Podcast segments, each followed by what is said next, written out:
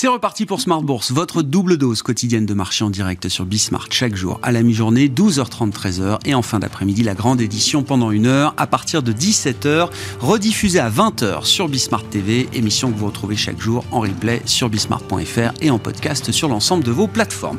Au sommaire de cette édition ce soir, le bilan de la semaine, le bilan du mois et le bilan du trimestre avec nos invités de Planète Marché dans un instant.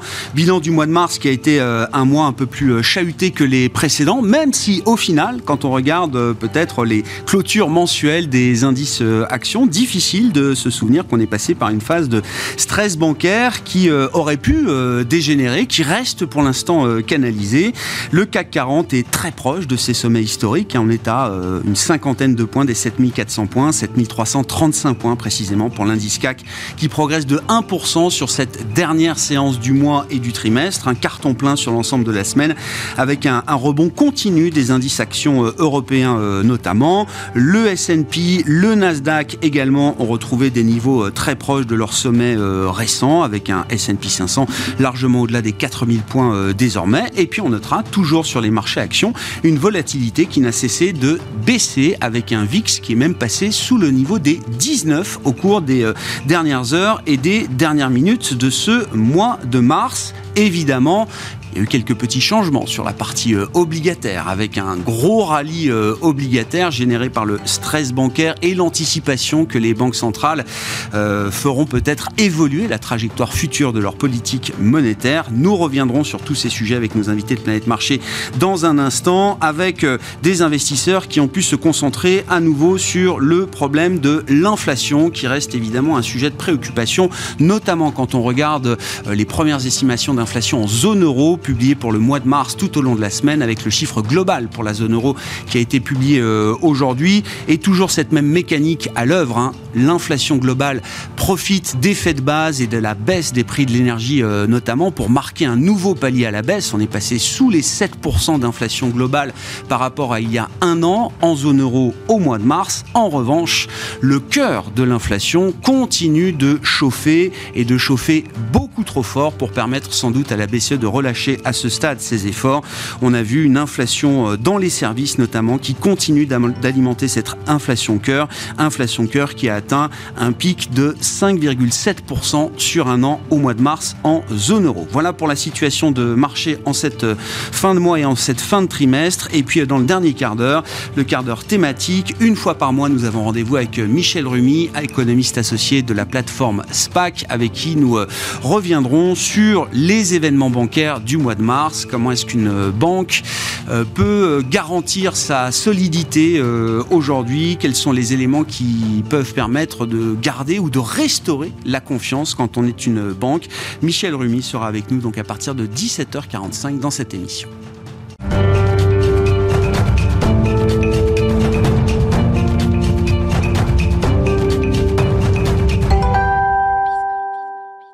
D'abord, tendance mon ami, chaque soir, les infos clés de marché en direct à 17h avec vous, Alix Nguyen. Et c'est donc une fin de semaine dans le vert pour les marchés actions. Oui, le marché accueille euh, aimablement les deux indicateurs phares de la journée que sont euh, la consommation des ménages américains et l'indice core PCE. Aux États-Unis, l'indice core a diminué à 4,6% sur un an en février. La hausse des dépenses des ménages est quant à elle moins marquée qu'attendue. Elles ont augmenté de 0,2%. À noter également que toujours aux États-Unis, les inscriptions hebdomadaires au chômage ont progressé. Et puis, euh, dernier indicateur du jour outre-Atlantique, l'indice de confiance du consommateur en version euh, définitive du mois de mars de l'Université du Michigan s'est dégradé. Il recule à 62 après 67 en février. Plus près de nous, en zone euro, la hausse des prix à la consommation a continué de ralentir en mars à 6,9% en raison, une fois de plus, du recul des prix de l'énergie. Hors énergie et alimentation, l'inflation a au contraire accéléré à 5,7%, soit près du triple de l'objectif de la BCE en février. Sur le compartiment obligataire, les statistiques américaines provoquent le tassement euh, des rendements des emprunts d'État. Euh, celui euh, des trésoreries à 10 ans se replie. Le dollar regagne du terrain et puis le marché pétrolier poursuit son redressement. Et puis du côté des valeurs qui font l'actualité aujourd'hui, on retiendra le bon du titre Air France KLM à Oui, soutenue par une recommandation de Deutsche Bank. Selon le broker, les bénéfices d'exploitation du secteur aérien européen en 2023 pourraient être plus élevés. Et puis, euh, dans le secteur pharmaceutique, la filiale française du groupe allemand euh, Sartarius va faire l'acquisition de Polyplus, spécialiste des thérapies cellulaires et géniques, pour un montant de 2,4 milliards d'euros. Euh, en bourse, l'annonce est accueillie moyennement. Le cours de Sartorius est en nette baisse. Et puis à noter euh, qu'au sein du CAC, Air Liquide, Hermès, LVMH et Thales touchent de nouveaux plus hauts historiques. Les valeurs bancaires évoluent en ordre, dispersé. Tendance, mon ami, chaque soir, les infos clés de marché, le résumé de la séance avec Alix Nguyen en direct à 17h dans Smart Bourse sur Bismart.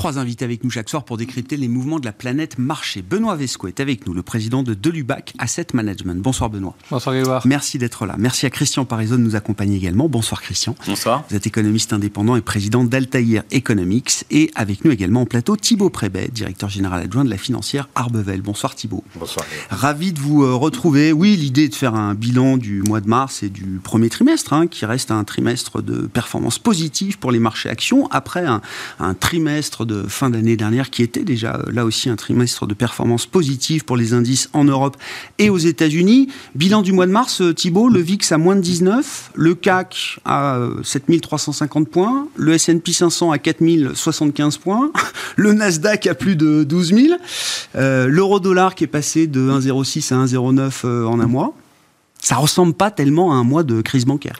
Oui, à part le niveau du Nasdaq qui est quand même pas franchement euh, proche de ses plus hauts. Euh, on, a une, ensemble d'expressions assez fleuries euh, sur les places de bourse. Une seule qu'on utilise parfois, c'est de dire arracher la clôture. Quand on a une journée qui est toujours un peu pourrie et puis qui d'un coup une extrémiste se redresse. La semaine de mars, c'est un peu ça. C'est-à-dire qu'on a quand même vécu un mois extrêmement pénible avec un certain nombre de crises d'ampleur parfois systémique et très préoccupante.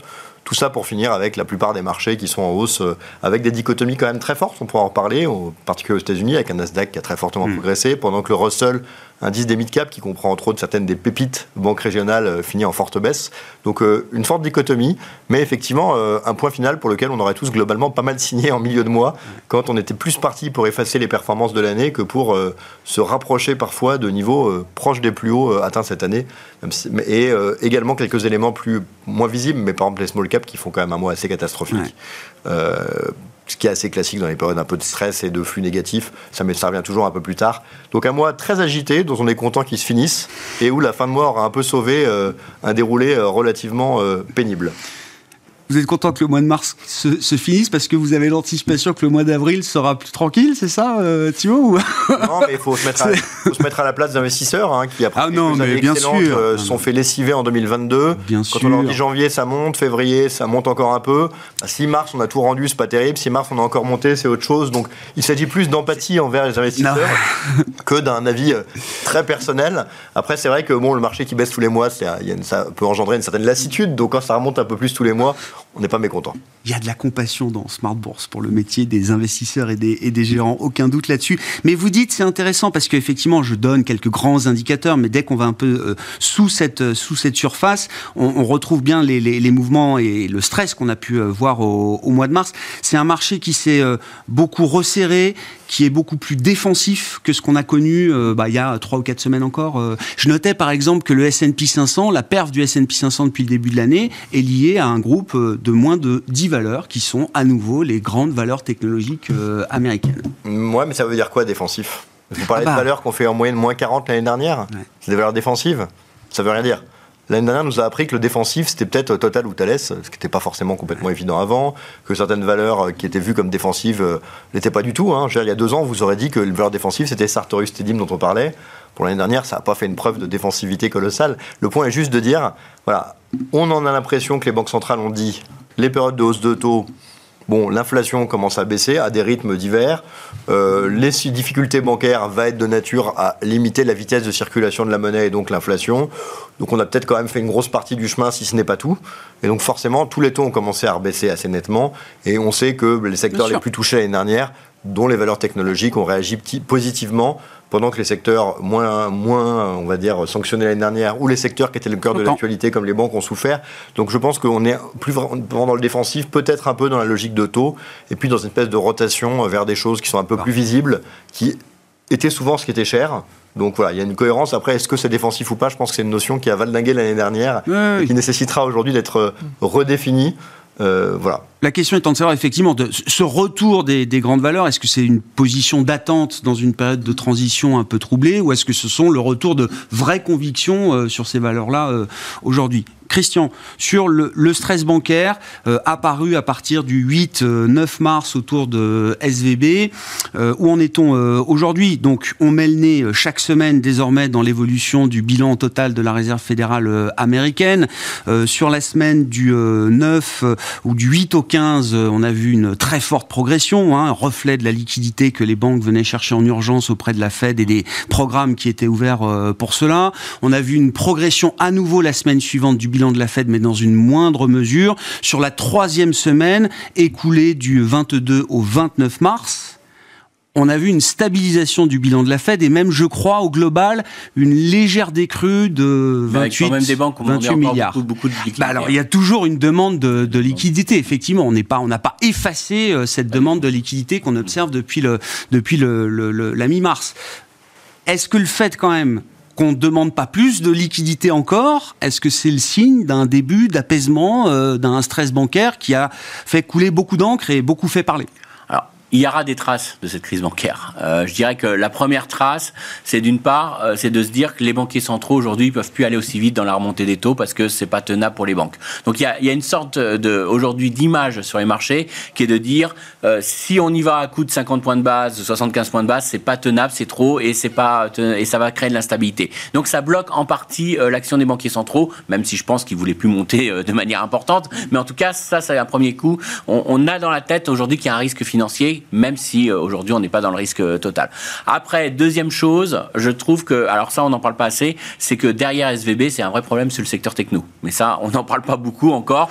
Oh, on va dire on en parle. Derrière, euh, derrière, derrière, le problème de SVB, c'était une baisse de ses dépôts, et c'est derrière, c'était quand même que des petites valeurs du, du, secteur techno avaient des problèmes de trésorerie, ne levaient plus de fonds et avaient besoin finalement, ont pioché dans leurs dépôts. Donc c'est qu'il il se passe quand même quelque chose aux États-Unis, et c'est un peu étonnant cette performance du Nasdaq, mais c'est vrai que sur les grosses technos, hein, et on n'a pas été euh, sur les petites valeurs, mais ça montre bien que quand même, il se passe des choses de manière euh, assez inquiétante, en tout cas euh, pour ce secteur. Et puis globalement, on voit qu'il y a quand même des facteurs de risque. Et puis troisième enseignement, c'est que derrière, ça relance tout le débat de la régulation qu'on va avoir des banques qui vont être largement sous pression. Et là, je me mets à la place, vous êtes une petite banque américaine, vous avez mis un gros pied sur le frein, parce que faut que vous, euh, on finit le trimestre, il va falloir présenter des comptes avec des ratios de liquidité monstrueux, parce qu'il va falloir dire, il n'y a aucun risque, messieurs, mesdames, regardez, j'ai mon super ratio, mais j'ai arrêté de faire des crédits, j'ai arrêté de faire des prêts, parce que pour l'instant, priorité à, mes ratios de solvabilité, priorité à mes ratios de liquidité, et puis en plus, quand on a Biden qui dit, attention, je vais vous faire descendre la Fed, qui va, qui va nettoyer tout ça et qui va regarder de vos, bilans, eh ben, vous êtes comme ça et vous, et vous faites prudence, prudence. Le problème, c'est que derrière, vous financez plus l'économie. Alors, vous allez me dire, c'est 38% des prêts, les petites et moyennes banques américaines. Je retiens les 25 plus grandes. Hein. Mmh. Donc, euh, si on prend ces banques-là, c'est 38% des prêts, sauf que c'est 67% des prêts au, secteur euh, immobilier commercial. Et donc, on peut avoir un vrai impact économique derrière tout ça. Donc, prudence quand même. On semble que le marché, euh, le marché a retenu qu'une chose. Ils se sont dit super, la Fed va plus monter ses taux. Euh, et euh, on, va, on va même peut-être les baisser euh, très rapidement, donc ça c'est génial. donc s'il les baisse, c'est qu'il se passe quelque chose quand même sur l'économie. Bon, bon, c'est génial. Et on n'est pas encore sur les anticipations de récession aux États-Unis, mais on peut se dire que quand même il se passe quelque chose qui, qui va laisser des traces. On y reviendra, mais sur la question du, du durcissement des conditions de crédit bancaire et peut-être de la distribution même de, de crédit bancaire qui est en jeu aujourd'hui, est-ce qu'on peut imaginer quand même que de, de grandes banques majeures puissent prendre la relève de banques petites et, moyennes qui seraient, j'allais dire, occupées par d'autres affaires et certainement pas avec l'appétit de distribuer beaucoup de, de crédits dans les, les prochains mois. Est-ce que ça peut compenser quand même une partie du, du défaut, du manque de distribution de crédit qu'on pourrait observer venant des banques petites et moyennes? Moi, je pense qu'elles vont être très prudentes parce que lorsqu'on voit la liquidité qui a été demandée auprès de la Fed, ça a été demandé par toutes les banques. C'est pas les petites banques qui ont fait 500 milliards de demandes de liquidité, c'est que c'est venu aussi des grandes banques et que les grandes banques avaient quand même peur. Alors pourquoi elles ont peur? Parce qu'elles ont eu un, un, environnement exceptionnel. C'est-à-dire que faut voir, c'est que quand les ménages américains ont touché les chèques Biden, ils l'ont reçu sur leur compte courant et ils l'ont laissé sur leur compte courant. Et donc toutes les banques américaines ont profité d'une très forte hausse, d'une très forte croissance des dépôts, dans, et pas que les petites, les grandes aussi. Et euh, sans avoir besoin de les rémunérer. Et en tout cas, ou à 1%. Moins que ce que le marché pouvait proposer. À peu près à 1%, c'est rémunéré à 1% en moyenne, alors que la Fed, elle a remonté ses taux et euh, il suffisait de le placer le soir auprès de la Banque Centrale Américaine à 5%. Hmm. Un beau business, hein, c'est ah quand bah même un business exceptionnel. Sauf que là, ce qu'on voit, c'est qu'il y a quand même un impact de cette crise, que les ménages américains ont pris conscience qu'ils avaient beaucoup de liquidités sur leur compte courant, que derrière, si le placer en SICAV monétaire, ça rapportait beaucoup plus et que c'était moins risqué, c'était beaucoup moins risqué, il n'y a plus euh, euh, ce, ce problème-là. Et là, on voit qu'il y a quand même un afflux très important sur les fonds monétaires. Mm. Donc ça pose un vrai problème. Alors d'une part parce que ça c'est des coûts de ressources qui sont. Alors je vous dis pas que les grandes banques américaines vont faire faillite, hein, naturellement. Loin de moi, je vais pas vous dire ça comme discours, mais ça veut dire qu'on a une hausse du coût des ah ressources pour les banques. Le coût de la liquidité. Et donc derrière, aujourd'hui, euh, soit elles vont devoir augmenter très fortement les rémunérations des dépôts, soit elles vont avoir une fuite des dépôts vers ces fonds monétaires. Et donc ça veut dire que globalement, quoi qu'il arrive, on est quand même sur une. On va on va répercuter ça aux clients, on va prêter ah plus cher. Et puis derrière, on va quand même réduire euh, son exposition au risque. Et donc, on va quand même réduire euh, sa volonté de distribuer du crédit. Donc, ça durcit quand même les conditions financières, quoi qu'il arrive. Benoît, qu'est-ce qui vous rassure à ce stade euh, dans ce stress bancaire euh, apparu euh, mi-mars? Est-ce qu'il y a des éléments qui permettent de se rassurer aujourd'hui? Voilà, Je crois que tout le monde a écarté le scénario 2008, Lehman, etc. Quels sont les, les, points d'attention, voire de vigilance qui restent de mise aujourd'hui? Et au-delà du seul secteur bancaire, on pense à d'autres nœuds dans le système financier. Et où est-ce que la vigilance porte spécifiquement j'allais dire, partant de ce qu'on a vécu euh, au mois de mars Oui, alors il y a plusieurs points. Alors effectivement, le point positif, vous l'avez dit, on n'est plus en 2008 et on a quand même appris de 2008 et donc les, autorités ont réagi rapidement, ce qui était le premier point essentiel et on ne laisse plus euh, une banque faire faillite. Ça, c'est un point euh, important et qui permet, on l'a dit, hein, fin mars, on finit le trimestre correctement, on met un peu la poussière sous le tapis, on verra les problèmes un peu plus tard. On a tous intérêt, je pense, à un moment donné, à, terminer le trimestre correctement. Et dans ces cas-là, c'est un peu autoréalisateur. Les marchés montent euh, à point nommé. Euh, ceci dit, euh, vous l'avez dit, bah, la politique de hausse de taux directeur à la Fed, BCE, elle a un impact. Et cet impact-là, on est en train de le vivre. C'est bien normal. Hein, et c'est bien la logique. donc on ne mesure pas forcément encore toutes les conséquences sur le marché secteur bancaire. Euh, et, Christian l'a rappelé, il y, a, des sujets, il y a de la réallocation, il y a des inquiétudes notamment très concrètes pour les, pour les ménages américains. Qu'est-ce que ça va avoir comme impact? Je pense que le marché va encore se poser des questions sur ce sujet-là dans les prochaines semaines. Euh, donc on s'est rassuré très rapidement euh, conjoncturellement à court terme. Dans les prochaines semaines, il y aura des inquiétudes encore et on se posera encore des questions sur ce secteur-là et sur les impacts euh, de ce qu'on vient de vivre euh, sur SBB mmh. ou sur Crédit Suisse. Et après, bah, ça rappelle que quand les taux montent, tous les, toutes les activités qui utilisent le levier, qui s'endettent, elles sont plus fragiles. Euh, donc le secteur bancaire, bien, sûr, on pense au secteur immobilier évidemment, euh, mais on peut avoir des sujets euh, moins clairs dans le monde du non-côté, du private equity.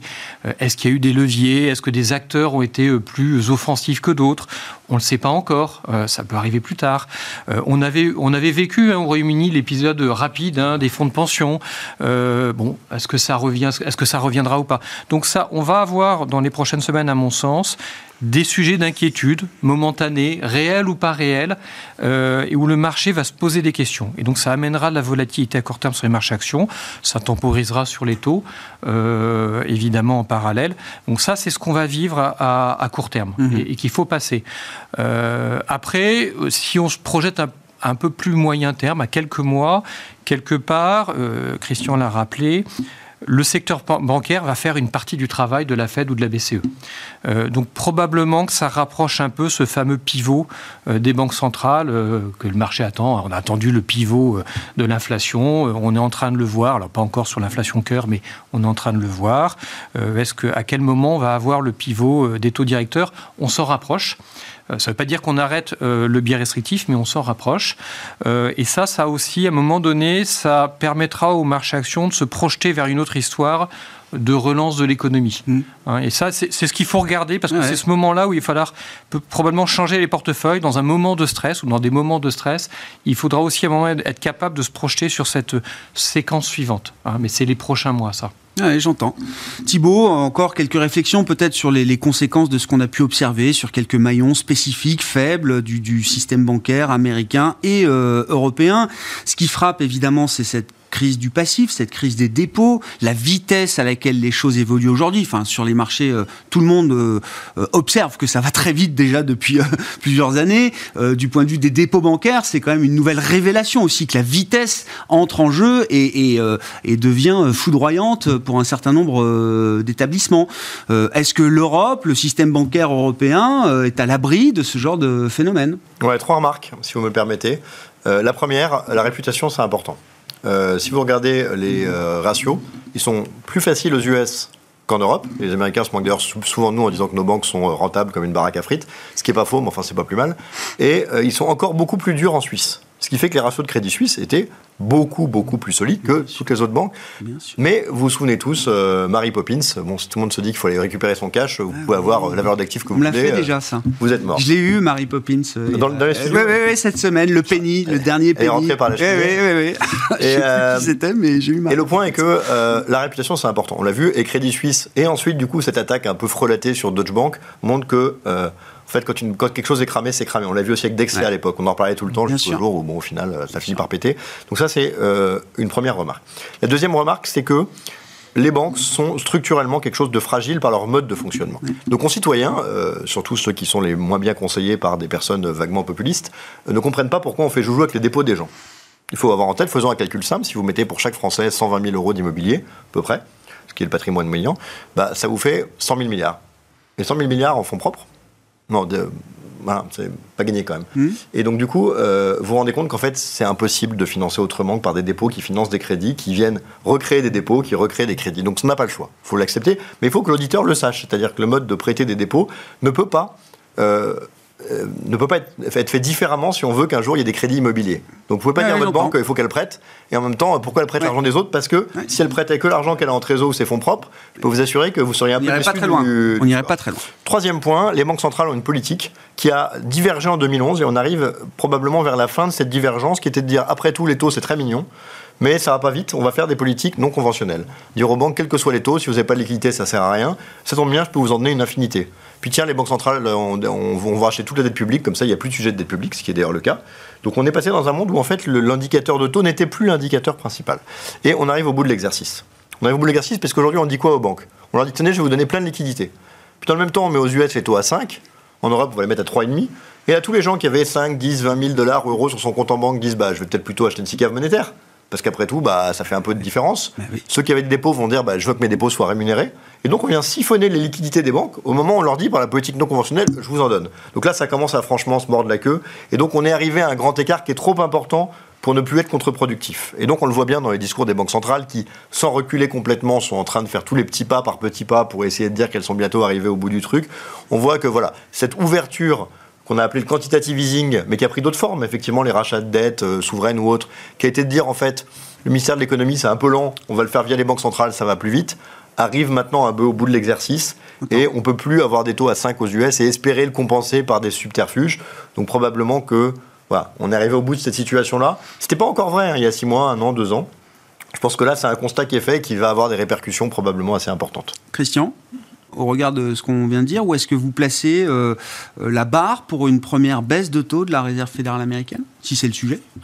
Euh, alors honnêtement, euh, ils sont ils sont ils sont très mal là. Ils sont très mal parce que euh, alors je vais pas rentrer dans le détail, mais sur l'inflation, il y a quand même encore des interrogations parce que même si il y a un mouvement de désinflation sur l'indice d'ensemble, il y a quand même les services qui restent très dynamiques. Et puis il y a un point. Ça repart pas. Enfin c'est ça. Ah attention, attention parce qu'il y a une partie. Alors ça c'est propre aux États-Unis, c'est pas vrai en Europe, mais il y a une partie de l'indice des prix dans lequel on a de l'immobilier. Et on a vu que l'immobilier était très réactif et pouvait repartir très vite. Donc, si les taux hypothécaires venaient à baisser trop vite, ça relancerait euh, l'immobilier, relancerait l'inflation immobilière et donc euh, ça, ça relancerait l'indice des prix. Donc, ils sont pas en position si certaine. Alors, naturellement, tout dépend où on met le curseur. Si vous me dites qu'il y a une crise bancaire majeure, durcissement des conditions de crédit et qu'il euh, y a un problème bancaire, bon, très clairement, là, il n'y a pas de souci, je suis d'accord. si à l'inverse, on est sur quelque chose, durcissement de crédit, mais pas trop violent, et que ça freine pas trop l'économie, rappelez-vous qu'on est quand même encore aujourd'hui sur des salaires qui fluctuent, qui évoluent sur un rythme assez solide, qu'on a des données d'enquête qui nous disent que dans les services, ils anticipent de remonter les prix. C'est fini aux États-Unis. Hein. Il, y a, une vraie, une vraie réflexion sur les données d'enquête où les services ils disent qu'ils vont remonter les prix dans les prochains mois c'est pas très très très très désinflationniste, oui. Ça, ça, pourrait repartir. Alors je vous dis pas qu'on va revenir à 10. Hein.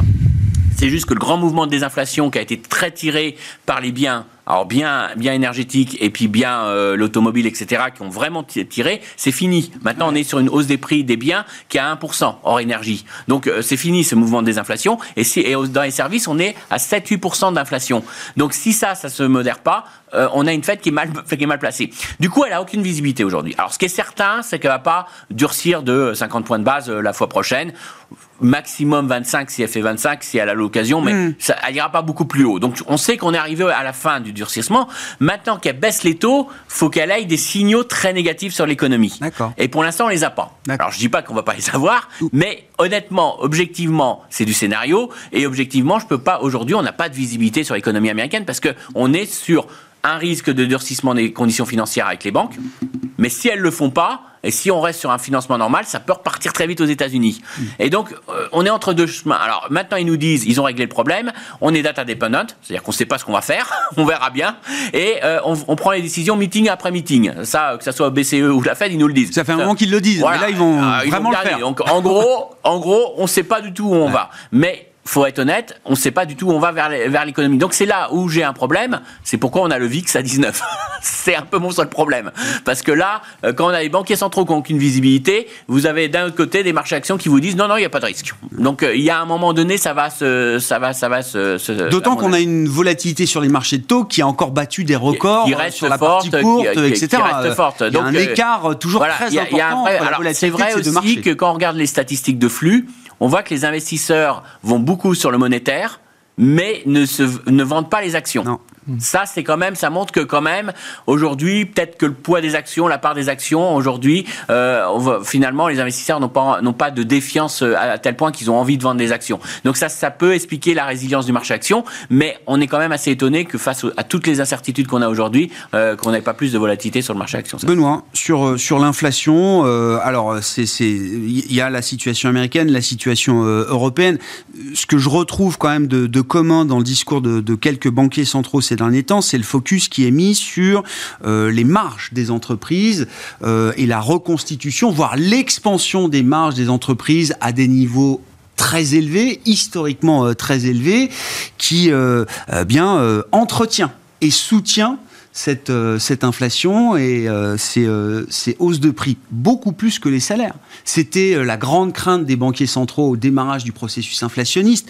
le gouverneur de la Banque d'Angleterre, Andrew Bailey, il y a un an, à la BBC, demandait officiellement aux salariés britanniques de ne pas demander de trop grosses augmentations de salaire. Ce même Bailey, mais Schnabel à la BCE ou Powell à la Fed, constate et observe aujourd'hui ce phénomène d'inflation tiré par les marges. alors, c'est à la fois un phénomène très positif pour l'investisseur euh, action, mais on voit bien que ça pose un problème quand même dans le traitement euh, de la question inflationniste. Oui, alors il y, a, deux points dans, cette, dans, vos remarques. Un, euh, sur l'inflation, et Christian l'a rappelé, on a l'inflation cœur qui ne baisse pas vraiment encore, pas suffisamment, et ça va prendre du temps. Donc on va arriver à ce niveau pivot des taux Fed, des taux BCE, parce qu'à un moment donné, ils devront arrêter quand même, euh, pour pas mettre en, fragilité trop forte le secteur bancaire notamment, ils devront arrêter leurs taux, mais euh, il y aura peu de baisse ou quasiment pas, euh, parce qu'elles elles n'auront qu'une peur, c'est le retour de l'inflation. Donc je pense que là-dessus, elles vont être assez vigilantes, euh, parce qu'effectivement, derrière, il y a des moteurs assez puissants en faveur de la fission. De manière plus générale, en fait, on rentre dans un cycle moi, que j'estime plus normal que ce qu'on a vécu ces 10-15 dernières années, hein, où les banques centrales luttaient contre la déflation, qui était extrêmement difficile et a amené à des politiques complètement atypiques et même euh, potentiellement dangereuse. Hein. Donc on, a refermé, je pense, cette parenthèse-là euh, difficile, et on revient dans les politiques plus normales où on va lutter contre l'inflation avec des hausses de taux, des ralentissements économiques, des baisses de taux, et puis des cycles probablement un peu plus classiques euh, qui me semblent plus sains au final. Donc il y a, ce phénomène de l'inflation qui, qui reste encore latent, sur lequel les banques, je pense centrales, je pense, vont rester très vigilantes parce qu'elles elles ont bien compris ce risque de retour de l'inflation, et donc euh, je pense qu'elles feront attention à ce point-là. Et, de l'autre côté, sur les marchés actions, il y a quand même la, bonne surprise, euh, notamment de ce début d'année qu'on a vécu tous ensemble, c'est-à-dire que en fait la crise de 2020 qui était un manque d'offres. Hein. on arrête l'économie, les, les entreprises ne sont plus capables de produire. Et quand elles se remettent à produire, il faut énormément de temps pour satisfaire la demande. Et quand on regarde l'épargne des ménages notamment, l'épargne accumulée n'a pas été totalement retournée dans et consommée dans l'économie.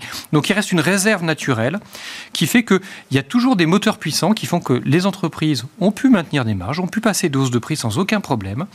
Euh, et donc ça, c'est plutôt voilà, un côté assez sympathique, c'est-à-dire que les entreprises résistent bien, alors, ça ne veut pas dire qu'il n'y aura pas des rotations sectorielles et qu'il ne faudra pas faire attention et être vigilant à ces sujets-là. On l'a vu tout à l'heure, hein. il y a beaucoup de divergences dans les marchés actions. Euh, mais les entreprises vont quand même plutôt globalement bien résister grâce à ce réservoir de consommation qui est encore euh, latent et qui n'est pas totalement exploité. Euh, et des banques centrales qui vont rester très prudentes sur le retour de l'inflation. Je pense que le retour de l'inflation, on l'aura plutôt en 2024. Parce qu'il y aura encore ce phénomène à un moment donné des banques centrales qui vont dire bon ça y est, on peut calmer un peu le jeu sur les taux, mais c'est plutôt pour 2024. D'accord. Donc il ne faut pas attendre euh, de la part des entreprises qu'elles euh, baissent leur prix euh, dans un avenir proche. Non, elles ont encore les moyens, ça marche et ça fonctionne et elles ont encore de la demande. C'est clair. Hmm.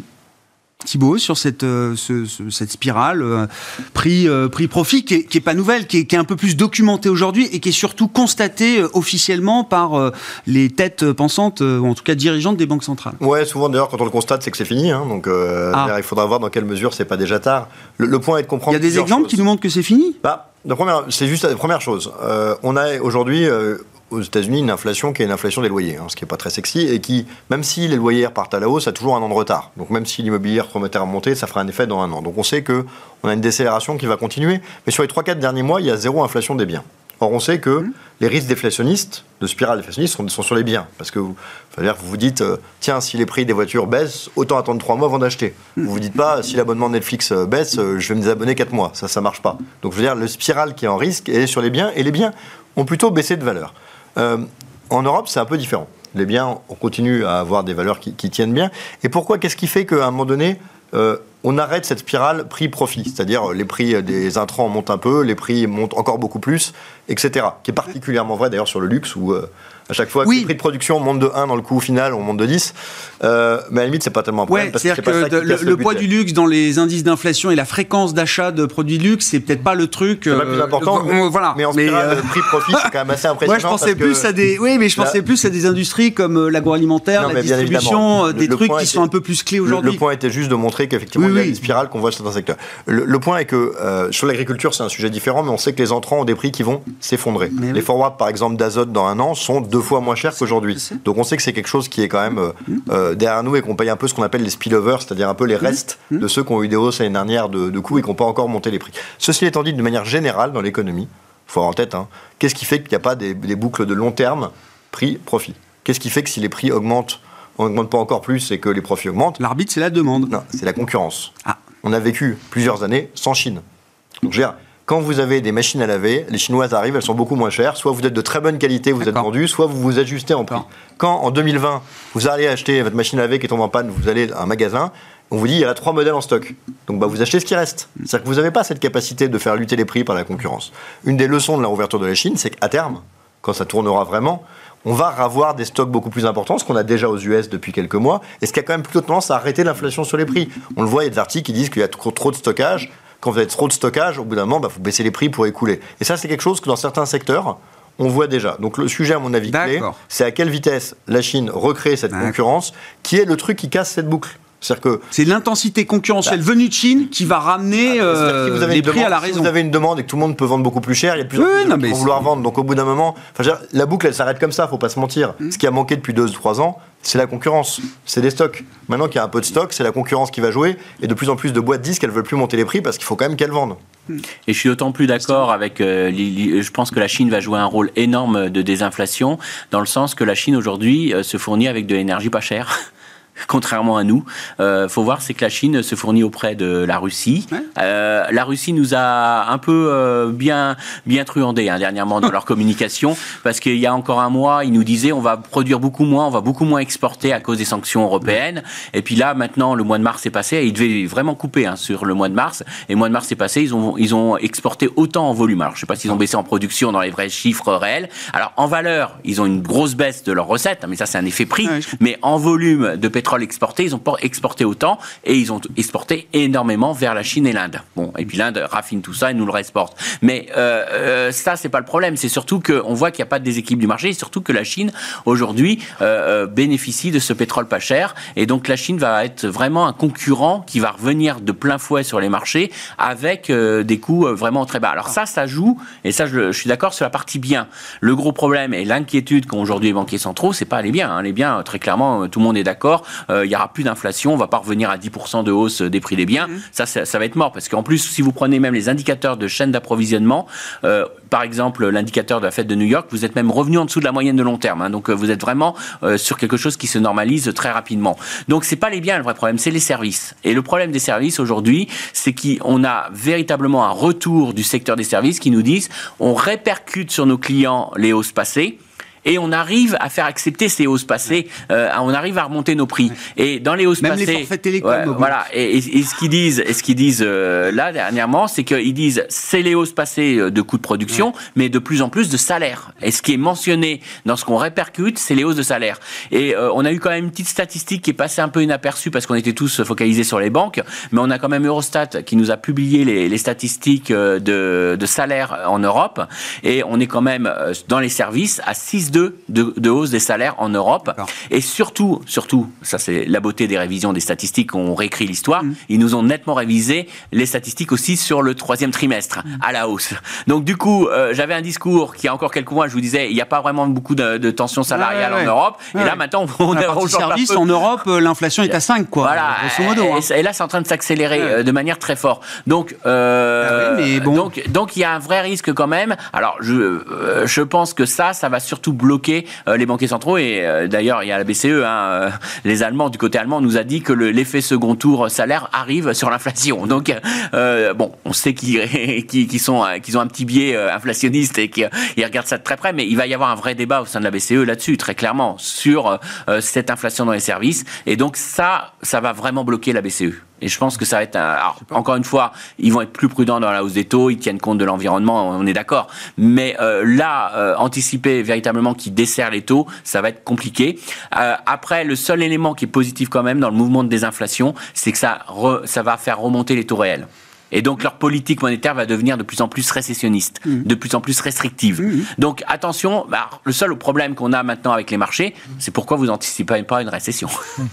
Bah, euh, quelques mouvements, je sais pas, hein, le, le, le, monétaire, le retour sur des valeurs, alors euh, qu'on connaît euh, parce que pendant dix ans ils ont su performer, c'est peut-être déjà des signes aussi que voilà, on préfère pour l'instant trouver un refuge. Il y a encore, en tout cas, que d'être téméraire. Quand vous regardez les analyses d'actions et les projections de PS, c'est pas inscrit. Non, c'est pas inscrit aujourd'hui. Non.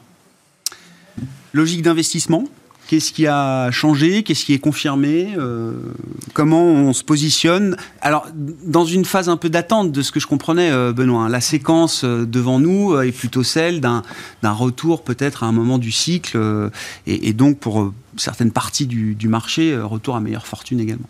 Oui, pour revenir rapidement, la séquence, c'est quoi? C'est euh, des taux directeurs qui vont rester à des niveaux élevés quoi qu'il se passe. Donc une séquence économique de ralentissement. Alors c'est probablement pas en récession parce que on estime quand même qu'il y a ce réservoir de demande qui reste forte et qui fait qu'on arrive quand même à tenir alors ce niveau très proche de récession, mais, mais pas sur une récession technique. Hein, voilà. Donc ralentissement économique euh, et donc quand même à mon avis un discours un peu plus accommodant des banques centrales et, et, des marchés qui se projettent vers une nouvelle histoire de relance euh, et qui permettra à ce moment-là de tourner les portefeuilles vers des sujets plus cycliques, plus pro-croissance euh, qu'on n'a pas encore dans nos, dans nos portefeuilles et qu'il faudra à un moment donné avoir le, le courage d'avoir pour jouer la séquence suivante. C'est pas encore maintenant, mais ça va arriver à un moment donné.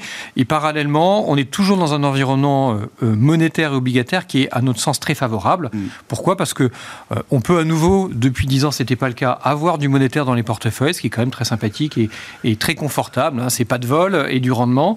et on peut avoir des obligations de très bonne qualité, gouvernementales, ce qu'on ne pouvait plus faire depuis 10-15 ans, avec des rendements très satisfaisants. Donc ça, ça permet d'avoir des portefeuilles qui sont quand même, somme toute, équilibrés, avec une rentabilité satisfaisante et une vol limitée. Euh, derrière, euh, on captera euh, des opportunités sur les marchés actions dans les mois qui vont venir. Où est-ce qu'on est à l'aise sur la courbe obligataire aujourd'hui? Est-ce qu'on a envie d'aller reprendre un peu de, duration, de longueur? Il fallait être très court à un moment, puis le cours s'est fait quand même beaucoup secouer aussi. Non, en fait, dans la séquence, en fait, l'idée, c'est plutôt de se dire, on est plutôt sur la partie courte parce qu'elle est bien rémunérée pour le moment, euh, et on attend euh, cette, cette phase que j'expliquais euh, favorable à un cycle pro-croissance mmh. pour les actions. On attendra cette phase-là, là, peut-être pour revenir sur du plus long sur les marchés obligataires. Pour le moment, on ne voit pas l'intérêt d'aller sur du trop long qui est plus faiblement rémunéré souvent que la partie courte. Mmh.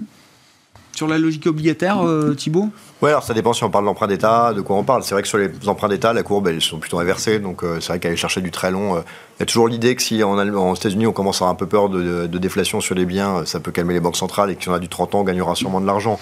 Mais on va dire qu'en termes de risque, c'est quand même aussi quelque chose qui est beaucoup plus significatif s'il y a un ancrage de l'inflation. Sur la partie crédit, en revanche, on va plutôt chercher au moins du 5-6 ans avec deux logiques. La première, c'est qu'il y a une asymétrie qu'on n'a presque jamais connue sur le crédit. Je vous rappelle qu'en 2009, les sociétés se battaient pour emprunter à 10%, pendant que personne ne voulait placer. Aujourd'hui, il y a des fonds datés qui dépassent, euh, qui lèvent des centaines de millions tous les jours, versus quasiment pas d'émissions. Donc on a une asymétrie qui est ah. complète, et ça, ça va pousser. Puis il faut rappeler que bah, souvent les, dettes courtes ont déjà été rappelées. Donc les sociétés qui ont des dettes courtes sont souvent des sociétés qui ont plus de sujets que paradoxalement ceux qui ont levé qui sont tranquilles sur 4 ans. Donc c'est vrai que sur l'emprunt d'État, où le me cache pas tellement d'intérêt de s'allonger. Sur le crédit, pas hésiter à aller un peu plus long, surtout que quand on a ce type de taux qu'on connaît aujourd'hui, il y a souvent des rebonds assez violents qu'on a connus par le passé, de par cette asymétrie qu'on connaît. Et donc c'est vrai que nous, dans nos portefeuilles, le crédit 5-6 euh, ans reste quelque chose sur lequel on est particulièrement à l'aise. Parmi, il faut bien le dire aujourd'hui, avec euh, les baisses très fortes des dernières années, beaucoup de segments sur lesquels on est à l'aise de toute façon. Donc euh, le moyen de faire ses courses est assez, assez facile. On a des small caps qui se payent 10 fois les résultats, ce qu'on a connu qu'en mars 2009, ce qui offre des bonnes opportunités. On a des valeurs, même si on prend l'exemple du Stock ou du CAC 40, qui sont quand même très peu chères, alors même qu'il y a une croissance qu'on n'a jamais connue dans ces indices. C'est-à-dire que le fait d'avoir remplacé des, des, top poids bancaires ou de sociétés pas très excitantes par des ASML ou des LVMH, donnent des profils qu'on n'avait pas et qui devraient se payer comme des indices américains et qui sont très loin de le faire. Donc je pense que les opportunités sont assez larges, mais le crédit euh, à yield, 5-6 ans, comme l'investment grade d'ailleurs, hein, mais sont des thématiques sur lesquelles on est vraiment très à l'aise aujourd'hui. Hmm. Christian? Dans le marché là Qu'est-ce qui, euh, hmm. qu'est-ce qui paraît pertinent encore une fois, hein, partant de la discussion et de ce qu'on a vécu au cours du mois de mars, bah. qui peut avoir euh, remonté un peu quand même les niveaux de vigilance, de prudence. Euh, moi, moi, je hein. suis pour l'instant monétaire, monétaire, monétaire. voilà. non, franchement, moi, c'est le pari de début d'année. Est-ce que, est-ce que quels actifs battront la, performance des, du, du, rendement monétaire en 2023 Aujourd'hui, j'ai pas de vision, visibilité moi sur l'économie. alors, je peux vous faire des scénarios encore une fois, mais ça reste du scénario et je trouve que notre horizon de prévision est très très faible parce qu'on a tellement d'éléments divergents qui sont aujourd'hui dans les économies. Euh, on en a parlé sur, par exemple, les ménages, on a des résidus de l'effet Covid, de post-Covid euh, qui perturbent complètement parce qu'aujourd'hui, ce qu'il faut bien voir, c'est que quand vous analysez les données d'enquête, vous avez des secteurs qui, sont, qui vont très très bien et qui vont aller très bien. Je vous prends par exemple, euh, on l'a vu là pas plus tard qu'aujourd'hui avec les anticipations autour de l'aérien, mais c'est vrai, aujourd'hui, vous avez des Chinois qui vont sortir de Chine et qui mmh. vont revenir. Donc, est-ce que vous allez dire à une agence de voyage que ça va aller mal cet été. il part de zéro, il se retrouve avec des, des, Chinois qui vont revoyager. Donc il y a forcément des secteurs qui vont très très bien, et puis d'autres qui souffrent énormément. Donc on est véritablement, on pourrait prendre même dans l'industrie, vous avez des secteurs de la défense qui vont très bien, et puis d'autres secteurs qui sont l'automobile qui vont être très clairement attaqués. Donc il y a véritablement aujourd'hui une vraie difficulté à avoir une vision. Donc moi, pour moi, défense défensif euh, au maximum.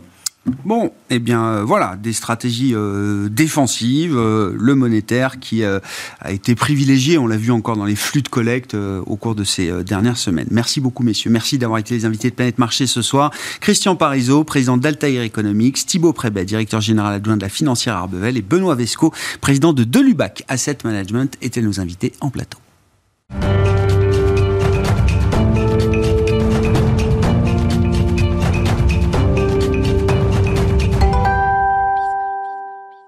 Fin de ce mois de mars et comme chaque dernier vendredi du mois, nous avons rendez-vous pour un décryptage éco avec les équipes de SPAC, plateforme dédiée à la démocratisation et à l'accès à l'information économique et, financière.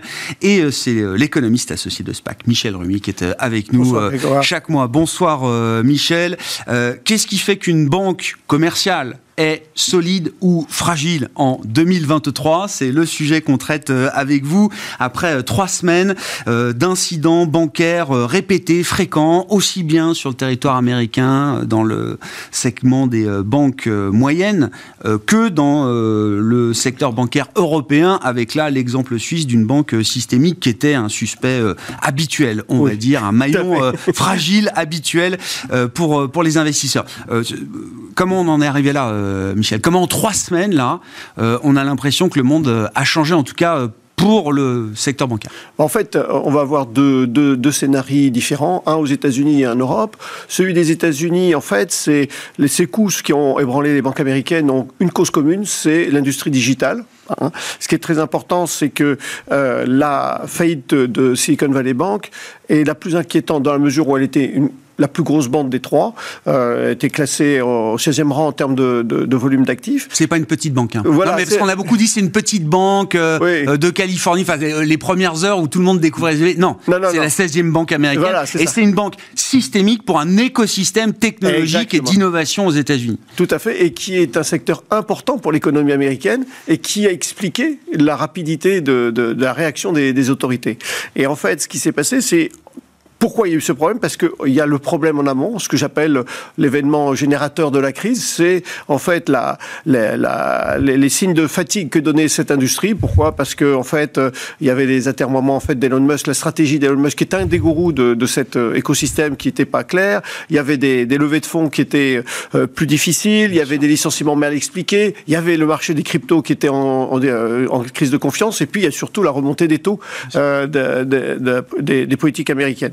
Et donc, le résultat de ce climat, c'est que ben, d'un seul coup, euh, les, entreprises de la tech qui, voulaient emprunter ont eu euh, ont eu des taux plus élevés. Et donc, c'est logique, euh, on va se retourner pour retourner, pour retirer ces, euh, notre argent qui est sur les banques, à notre banque. Et là, ce qui s'est passé, c'est que la, la SVB n'a pas pu faire face rapidement à, cette demande de, de, de, liquidité. Et bien qu'elle ait, on va dire, des, des, actifs de qualité, en fait, elle n'a elle a pas pu faire face. Et donc, c'est surtout le fait, c'est qu'elle a eu un problème de couverture de, de risque de taux, hein, de hausse de taux. Donc, c'est ce qui est important.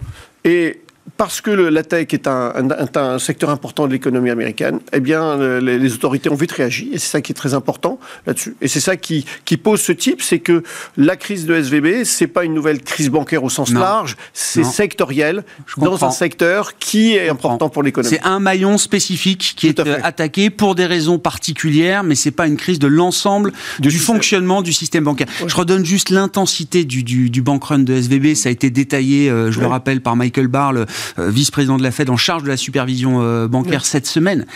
Le 9 mars, jeudi 9 mars, c'est 42 milliards de retraits effectifs de dépôts chez euh, SVB. Le lendemain, la demande était pour 100 milliards de retraits de dépôt et c'est là où ça craque et c'est là où vient la mise sous tutelle. Même la Exactement. liquidation du portefeuille euh, obligataire ne suffit pas à couvrir euh, ça. Washington Mutual, dernière faillite bancaire aux États-Unis en 2009, c'était une fuite de dépôt qu'on a mesurée autour de 18 milliards, je crois, sur oui. plusieurs mois. Sur peut-être deux ou trois mois. Et c'est ça qui est très important ah bah. de, saisir, c'est que, à la différence des, on va dire, des autres crises, c'est que cette crise s'est euh, diffusée via les réseaux sociaux. Et c'est ce qui est très important de, saisir, c'est que, euh, en fait, c'est la viralité des réseaux mmh. sociaux qui ont accéléré la retraite de, fonds. Et puis surtout, le coup de grâce a été donné par euh, Peter Thiel, qui est, on va dire, un investisseur oui. de, clé de la Silicon Valley avec PayPal, qui a dit, ben, ce serait bien de retirer vos fonds. Et là, seul coup, ça. Oui, les boucles WhatsApp, etc. Tout ça a effectivement accéléré, amplifié, intensifié ce, phénomène. Euh, on, appartient à une génération, euh, Michel, qui a comme référentiel, euh, en tout cas récent, en matière de crise bancaire, la grande crise financière de, 2008. Donc, on comprend que les causes qui ont fait craquer ces maillons sont très différentes. Néanmoins, est-ce que partant de causes différentes, on peut imaginer des effets identiques à ceux de 2008 non, en fait, par rapport à 2008, 2008, c'est en fait la crise des subprimes. Et ces subprimes, euh, on va dire, ont été euh, vendus via la titrisation à des banques qui étaient avides, euh, on va dire, d'argent, hein, que greed is good, n'oublions pas. Et en fait, ce qui s'est passé, c'est qu'elle vendait ces, crédits à des clients qui, avec de, bons rendements.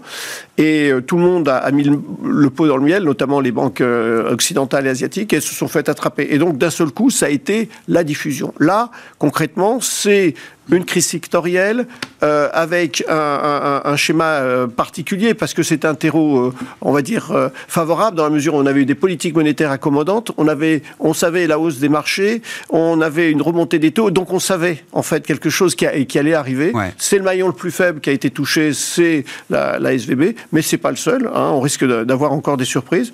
Et toutes ces, conditions a demandé une, une correction. Et en fait, la réponse a été donnée par l'ASVB euh, là-dessus. Hmm. C'est ça qui est important, c'est que concrètement, euh, il y avait des, choses qui se tramaient. C'est comme l'orage avant la pluie. Il y, avait, il y a les éclairs, ça tonne, et puis à un moment donné, ça tombe. Et là, c'est l'effet. Mais heureusement, euh, la réponse a été rapide et ça a été limité on, se doutait, enfin, on se doutait. Euh, on avait fini par imaginer que peut-être la remontée foudroyante des taux de la Fed euh, serait euh, indolore. On parlait des inflations, de, des inflations indolores, etc. Parce que ça faisait un an que, effectivement, mis à part dans les, marchés très liquides où là le repricing a été très violent en 2022, on voyait pas apparaître de, de, problèmes particuliers dans l'économie réelle et, ni dans le système financier comment on n'a pas vu ce qui arrivait ou ce qui allait arriver euh, d'une bah, certaine manière En fait, il y, a eu euh, la réponse. Elle peut, on s'attendait à un accident. Simplement, on ne sait pas quand. C'est comme je peux vous dire, euh, je peux pas être gros. Je peux dire, il y aura un accident sur les marchés, mais je il y aura une récession un jour. Voilà. Oui. voilà. La fête baissera ses taux un jour. Voilà, exactement, exactement. et je serai gourou. bien sûr. Donc l'idée est que il y a eu cette, c'est en, fait ces, ces, aspects-là, c'est qu'on ne sait pas. Donc la grande difficulté, c'est qu'on cette faillite limitée, c'est le retour de, bâton des politiques monétaires accommodantes, et c'est le maillon le plus faible qui a explosé. Puis en même temps, ce qui s'est passé, c'est que pourquoi En fait, l'idée, c'est pourquoi ça a explosé. En fait, euh, ce qui s'est passé aux États-Unis, c'est qu'il y a eu la, la loi Dodd-Frank en réponse à la crise des subprimes. Et en fait, les, euh, c'est ce que les, les, les, Américains ont considéré, les États-Unis ont considéré qu'ils étaient euh, uniquement couverts, et notamment ils l'ont appliqué. C'est ça qu'il faut bien comprendre. Les États-Unis ont fait du stock picking entre guillemets avec la réglementation, et ils n'ont appliqué cette réglementation que dans les plus grosses. Et on a oublié les banques régionales. Et comme toute chose, ça, ça a amené. Donc en fait, c'est un problème de prévention au niveau des États-Unis, et c'est ce qui fait qu'aujourd'hui, il y a eu ce, cet aspect-là. Mais c'est bien la manière dont les Américains se sont ont affranchi une partie du secteur bancaire de cette supervision, plus qu'un problème de la réglementation elle-même et de BAL 3, euh, enfin telle qu'elle est appliquée, en Europe, telle que les États-Unis le retranscrit pour euh, pour euh, leur système bancaire. En fait, le système européen applique scrupuleusement on va dire, les réglementations de BAL 3. BAL 3 dit en gros, en termes de liquidité, il faut que vous ayez assez de liquidité pour faire face, on va dire, au retrait possible. Hein. Bon, il y a d'autres liquidités, mais d'autres ratios, mais il y a d'autres. Il y a celui-ci qui dit les banques doivent être liquides pour, euh, je dirais, pour faire face. Et en fait, les États-Unis ont fait, euh, ont pris ce qu'ils souhaitaient, et mm. souvent, et c'est notamment avec euh, M. Trump, on, on, monsieur, les États-Unis ont, contesté un peu la, la, méthode européenne, nous disait vos modèles internes empêchent en fait la, la liberté d'entreprise de s'exercer. Regardez, vos banques sont pas rentables. Voilà. non, mais c'était C'était exactement ça. Exactement. Ça. Donc en fait, sur, c'est sûrement le BAL 3, il y a encore des, des, des, des, encore des améliorations. Mais pour l'instant, ce qu'il faut bien comprendre, c'est que euh, il faut déjà l'appliquer avant de pouvoir euh, résoudre en fait ce problème-là. Moi, un truc qui m'a marqué, mais c'est plus autour du cas euh, Crédit Suisse, où justement, là, l'Europe est quand même plus avancée que les États-Unis en matière d'application de la réglementation. Euh, les, les, grandes banques majeures américaines, les euh, 4, 5 grandes banques qu'on a tous en tête, elles appliquent très strictement la réglementation parce que ce sont des standards internationaux qu'il faut respecter. Mais en Europe, on va dire que l'application est beaucoup plus globale, beaucoup plus générale, au point même qu'une banque fragile, identifiée comme fragile, se sachant fragile comme Crédit Suisse, avait des ratios de liquidité, des ratios de solvabilité mmh. supérieurs aux exigences réglementaires et même supérieurs à la moyenne des autres banques européennes. Et pourtant, et pourtant, ça protège pas. Et pourtant, on se retrouve toujours, in fine, entre quatre murs, un dimanche soir, à résoudre euh, le deal de manière assez politique, il faut le dire. Alors que on a prévu des mécanismes de résolution qui doivent permettre justement d'évacuer le côté euh, émotionnel, psychologique, politique, etc., pour euh, rester cadré dans quelque chose de, une feuille de route, un playbook. Tout à fait. Et tout va en éclat. Oui. Au dernier moment. Mais en fait, le Crédit Suisse, c'est un problème depuis une quinzaine d'années. En fait, c'est devenu plus prégnant il y a trois ans, et puis maintenant c'est devenu très fort euh, depuis euh, six mois. Et c'est ça qui est très important, c'est que euh, et ce qu'il faut bien voir, c'est la réponse apportée par les autorités suisses et même les autorités européennes, puisqu'on a dit on remet pas en compte la, la, législation en cours, mais on va demander à une banque nationale suisse, on va dire l'UBS, de reprendre Crédit Suisse pour montrer qu'en fait c'est la règle du jeu, et en même temps ça va jouer sur sur les, le marché pour rassurer les secteurs bancaires. Bien sûr, après ça va jouer sur la, la au niveau de, on va dire, de la place de, du système bancaire suisse, mais malgré tout, la législation euh, tient la route entre guillemets. Crise de confiance vis-à-vis du secteur bancaire, elle s'est traduite, alors que ce soit aux États-Unis ou en Europe chez, euh, chez Crédit Suisse, par euh, une fuite des dépôts, une crise du passif. On, l'a vu avec le bank run de, de SVB. Est-ce qu'il faut trouver une manière de rassurer définitivement les déposants du monde entier sur la sécurité de leurs euh, dépôts au sein des grands établissements euh, bancaires? On a cru à un moment que Janet Yellen au Trésor américain allait euh, mettre sur la table la possibilité d'une garantie totale des 17 000 milliards de dépôts bancaires aux États-Unis. En fait, c'est là la, difficulté. C'est que pendant un certain temps, on a, on a, on a dit euh, avec euh, la, crise des, des, subprimes, on a été euh, échaudé, donc on va prendre tout ce qu'il fallait, donc on, s'est un peu endormi. Et puis en fait, ça, ça nous a rappelé. Et puis en fait, on s'aperçoit que un petit un, petit fait d'actualité, le prix Nobel 2022 en, économie a été attribué à Diamond et, et Davis, qui qu'est-ce qu'ils font?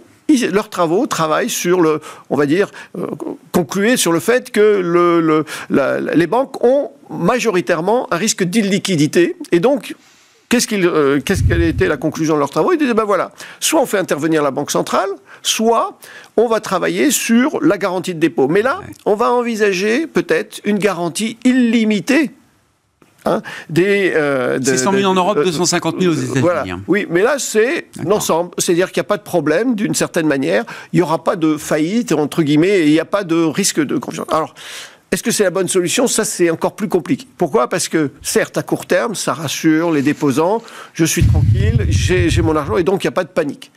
Simplement, si on l'installe, le grand problème, c'est que les banques se disent, ben, comme j'ai la garantie de dépôt, ben, je fais ce que je peux. Donc je fais ce que je veux d'une certaine manière, je prends pas de risque. Pourquoi je resterai discipliné? Voilà. Pourquoi je ferai bien mon travail, puisque même si je le fais pas très bien, de toute façon, les dépôts sont garantis. Et c'est ça, et c'est ça qui est important. Et là, du coup, c'est euh, c'est ça qui pose le problème. En même temps, c'est ce qu'on appelle en économie le phénomène d'aléa moral. C'est l'État ne sait toujours pas ce que va faire, que vont faire les banques.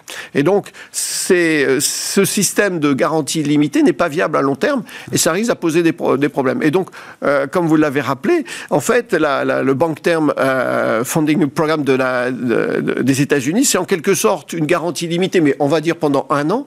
Mais euh, ce qui va se passer, c'est qu'il y a, il faut cette garantie limitée nécessite de grands fonds et ça peut se poser des problèmes. Oui, puis c'est quand même une liquidité qui a un coût, quoi. Ah oui, oui. Ah. Voilà, ce que je veux dire, c'est que c'est pas la, c'est pas juste la signature américaine qui permet de tout garantir. C'est il y a un coût pour cette liquidité d'urgence euh, demandé par ah, mais bien sûr, hein, il ne faut pas oublier qu'une banque centrale doit aussi, hein, je dirais, gagner de l'argent.